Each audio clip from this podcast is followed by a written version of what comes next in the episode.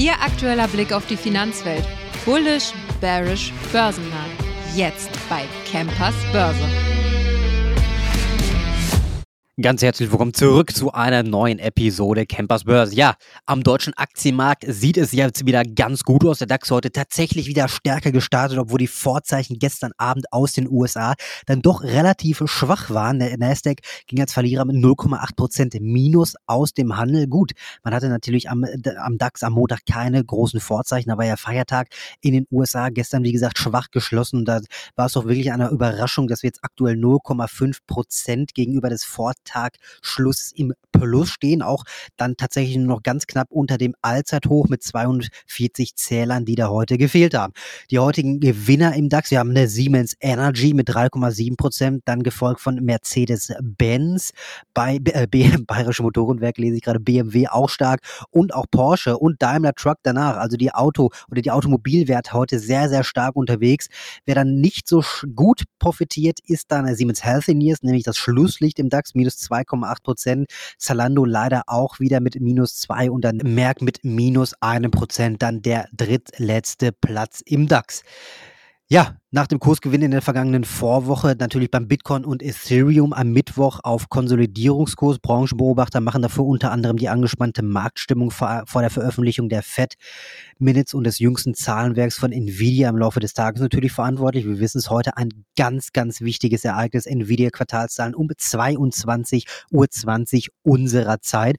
Kurz Zeitig sah es dann am gestrigen Dienstagnachmittag so aus, als würde der Bitcoin nach dem langen Wochenende am US-Markt eine dynamische Aufwärtsbewegung aus der neuen Vorwoche anknüpfen, als er bei 42.900 Dollar ein neues Zwei-Jahres-Hoch markiert hat.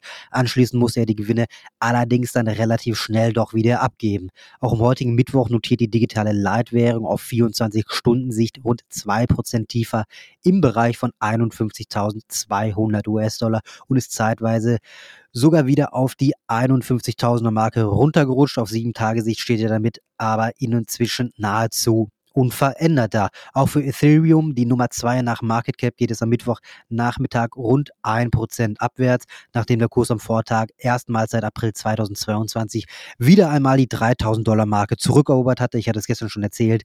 Wenn auch nur vorübergehend jetzt Spekulation, dass die US-Börsenaufsicht SEC bald auch die Etherspot-ETFs zum Handel in den USA zulassen könnte, sorgt hier zuletzt für einen deutlicheren Kursgewinn als beim Bitcoin. Aktuell tritt die ETF-Euphorie hier aber auch wieder etwas in den Hintergrund, denn wir blicken natürlich, wie gesagt, auf das, auf die Federal Reserve Fund heute Abend und auch auf Nvidia. Mit Blick auf die zwei wichtigen Termine, die heute Abend auf der Agenda stehen, herrscht am Markt derzeit natürlich eine gewisse Anspannung. Zunächst wird die US-Notenbank Fed gegen 20 Uhr deutscher Zeit die Protokolle ihrer letzten Sitzung veröffentlichen. Nach Handelsschluss an der Wall Street um 22 Uhr wird dann natürlich außerdem der Chiphersteller Nvidia die mit Spannung erwarteten Quartalzahlen für das vierte Geschäftsquartal und das Gesamtjahr 2023 vorlegen. Bereits am Dienstag war es dazu Gewinnmitnahmen im, im gesamten US-Tech-Sektor äh, gekommen.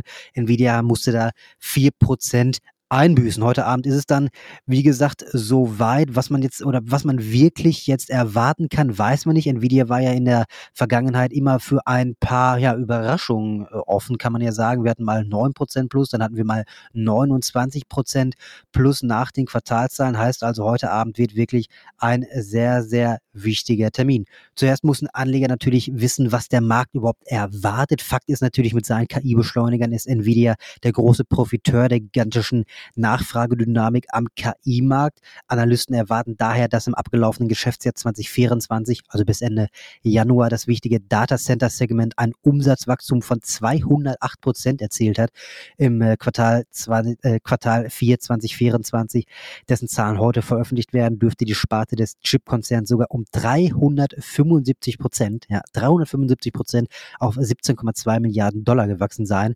Ja, wenn man die Erwartungen dann also mal so einordnet, das Angebot an Nvidias GPUs hatte sich im vergangenen Quartal ebenfalls auch verbessert, was Platz für weiteres Wachstum natürlich schaffen wird. Das Angebot bleibt weiterhin aber noch etwas hinter der Nachfrage oder hinter der steigenden Nachfrage zurück. Gute Voraussetzungen sind es natürlich, dass nicht nur das vierte Quartal, sondern auch der Ausblick auf das erste Quartal des neuen Geschäftsjahres die Analysen Einschätzungen deutlich übertreffen werden. Dass der US-Konzern die Erwartung der deutlich übertrifft, wie in den vergangenen drei Quartalen, ist allerdings nicht anzunehmen, denn neben vielen bullischen Signalen, wie beispielsweise den steigenden Investitionen des Hyperscaler, Amazon oder Meta mit ihren KI-Datencentern, gab es zuletzt mit den gefallenen Durchlaufzeiten auch ein negatives Signal für die Nachfragedynamik. Eine Einschätzung von den Zahlen ist natürlich dann, wie gesagt, schwierig. Ja, wir können natürlich weit über die Erwartungen drüber gehen, so wie es wir es in Vergangenheit dann mal gesehen hatten man kann es jetzt nicht sagen. Wie gesagt, einige Investitionen machen dann natürlich vielleicht einen kleinen Strich durch die Rechnung. Man muss wirklich schauen. Earnings History, Nachfragedynamik, Verbesserung beim Chip-Angebot. Wir haben langsames Anlaufen der Konkurrenzprodukte sowie jüngsten Big Tech-Zahlen sprechen natürlich für ein starkes Quartal, das zumindest leicht über den Erwartungen liegen sollte. Da muss man aber zu sagen, ja, Nvidia wird also das ist jetzt meine, meine Meinung, Nvidia wird bestimmt ganz leicht drüber liegen. Die Frage ist nur wieder, ob der Markt jetzt nicht schon wieder ja so am Übertreiben ist, ja, die Anleger so am Übertreiben sind, dass sie sagen, nee, unter 10 Prozent äh, äh, über der Prognose, das ist wieder alles Mist und wir machen jetzt die große, wir machen jetzt, wir starten jetzt hier die große Gewinnmitnahme. Ist natürlich auch möglich. Ne? Also da muss man wirklich gucken, die gestrige Kursbewegung zeigt natürlich diese minus äh, 4 Prozent, die wir hatten, dass äh, Nvidia eine gewisse Impulswirkung aufweist. Anleger wird daher empfohlen, nicht auf steigende oder fallende Kurse nach Zahlen zu wetten, sondern auf eine starke Kursbewegung nach den Zahlen. Ein Vorgeschmack auf das, was natürlich heute Abend passieren kann, haben wir bei den Technologiewerten heute schon gesehen.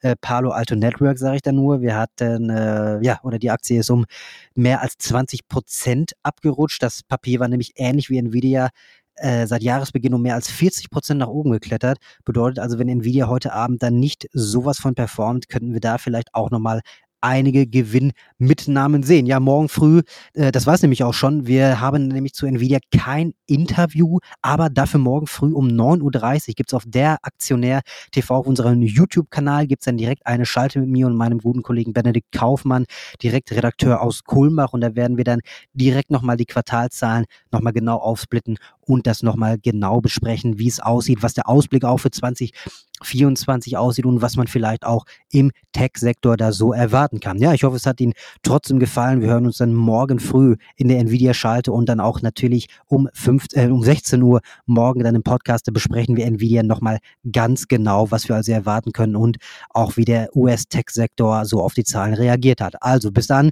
wir hören uns morgen bis in der nächsten Folge Campus Börse. Bis dahin, machen Sie es gut.